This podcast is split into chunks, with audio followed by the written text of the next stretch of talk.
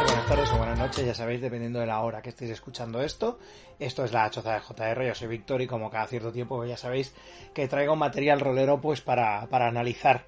Vamos a irnos un poquito lejos en el tiempo, pero no en temática, porque esto sigue, digamos, pues eh, la reseña de hoy sigue un poquito hacia adelante el tema de hablar del Powered by the Apocalypse, el sistema del que ya hablé en el último podcast, cuando hablé de camaradas pues eh, es otro libro del sistema Powered by the Apocalypse. En este caso es Monster of the Week, Tome of Mysteries. Sí que digo que nos vamos un poco hacia atrás en el tiempo porque Monster of the Week fue uno de esas eh, de esos eh, juegos del Powered by the Apocalypse que hablé en su momento, pero hace ya bastante, no sé ya si ahora ya 4 o 5 años incluso.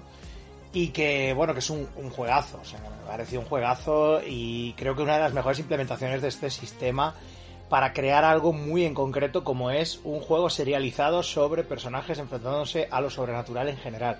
O sea, estamos hablando de algo que con lo que poder recrear cosas como sobrenatural, obviamente, como Buffy vampiros, como Ángel, como Expediente X, pues cualquier serie, Fringe también, ¿no? Cualquier serie que trate el tema eh, de, pues eso, de, de personajes que están pues enfrentándose a misterios en los que normalmente pues el resultado suele ser eso, sobrenatural y demás.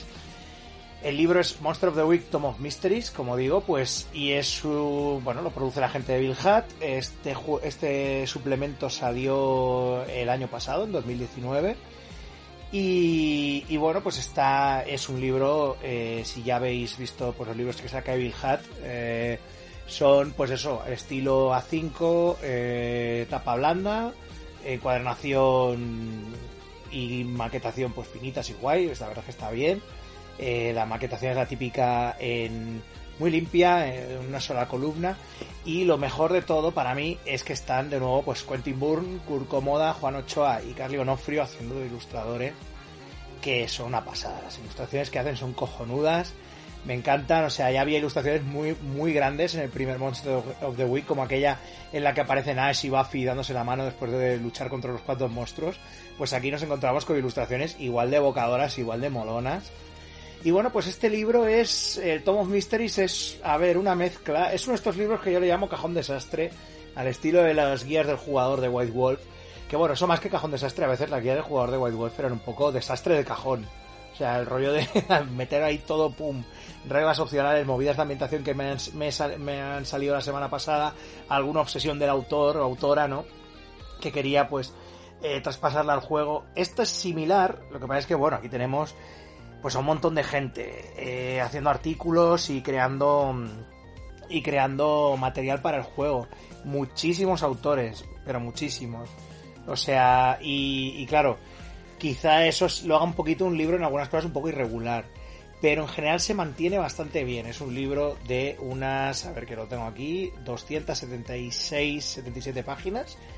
Eh, e incluye, pues bueno, eh, Básicamente incluye cuatro espacios, cuatro secciones bastante bien marcadas. Eh, que primero son básicamente reglas, reglas nuevas. Y diréis, bueno, pues que, a ver, el juego ya de por sí es bastante simple, ¿no? ¿Qué reglas nuevas hay? Pues la verdad es que está guay. Las que vienen eh, creo que llenan un pequeño vacío que tenía el, el, juego básico. Como es que, claro, uno de los movimientos básicos de los personajes, bueno, ya no voy a hablar del sistema Powered by the Apocalypse porque ya he hablado en el anterior episodio y realmente si queréis saber cómo funciona Monster of the Week pues escuchaos el podcast que hice sobre el tema pues eso, uno de los movimientos estándares que hacían los personajes era eh, lanzar un hechizo pero claro, eso como que con el tiempo, eh, claro, es en plan, bueno, y si en mi ambientación no hay magia, o no la llamamos magia, por, en ese sentido, pues ¿qué hacemos, no?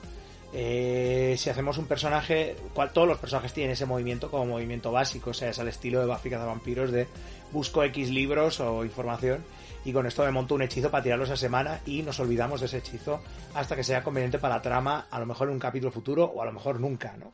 Bueno, pues como, ya, digo, eh, se sustituye, hay, aquí hay unas reglas para sustituirlo por movimientos alternativos. Eh, para crear tú tu propia mitología de lo que estás jugando. Hay varios. O sea, podemos poner, en vez de usar magia, podemos utilizar empata o empatía, que es básicamente eh, abres tu cerebro a las emociones cercanas. Luego está iluminación, que es que tienes unos poderes que te han dado una especie de maestros secretos, de los que, bueno, luego tienes que meterlos en la ambientación y saber tú qué es realmente lo que está pasando. Luego, eh, sobrepasar tus límites, que es más mundano, digamos, sería pues eh, apretarle, al, apretarle al cuerpo para sobrepasar tus límites, simplemente, ¿no? O sea, correr más, saltar más. Eh, luego, vidas pasadas también. De este movimiento, pues básicamente te trae unos poderes en base a eh, vidas pasadas que puedas recordar y que puedas utilizar los conocimientos que tenías esas vidas pasadas, ¿no? Sensitivo, que es para abrir tu cerebro al, entorno psíquico eh, en general, ¿no? Y extraer información. Y luego, pues, eh, Trust Your Gut, que sería como, pues eso, una intuición, ¿no? Tener una intuición. O sea, hacerle caso a las tripas en este caso, ¿no? tus instintos. De sobre lo que vas a hacer, tener una, una pequeña premonición sobre lo que vas a hacer, si está bien o no. Luego están cosas muy clásicas como telequinesis también, o sea, simplemente pues tienes ese, ese poder. Ciencia extraña, Weird Science, ¿no? Que bueno, pues eh, adaptamos eh, y, o creamos cacharritos para, para más adelante en la historia.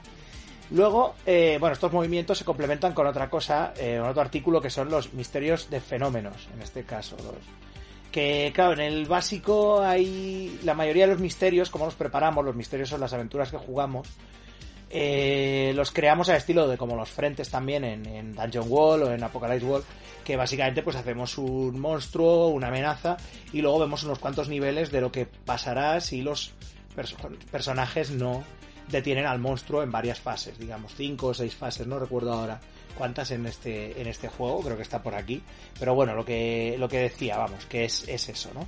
Entonces, lo que nos propone esto, este Misterios de Fenómenos, es básicamente hacer algo más parecido a lo que pasará en Expediente X o en Fringe. Hacer más una amenaza que sea, pues eso, un virus extraño, un... Eh, ¿Te está gustando este episodio? Hazte fan desde el botón apoyar del podcast de Nivos. Elige tu aportación y podrás escuchar este y el resto de sus episodios extra. Además, ayudarás a su productor a seguir creando contenido con la misma pasión y dedicación.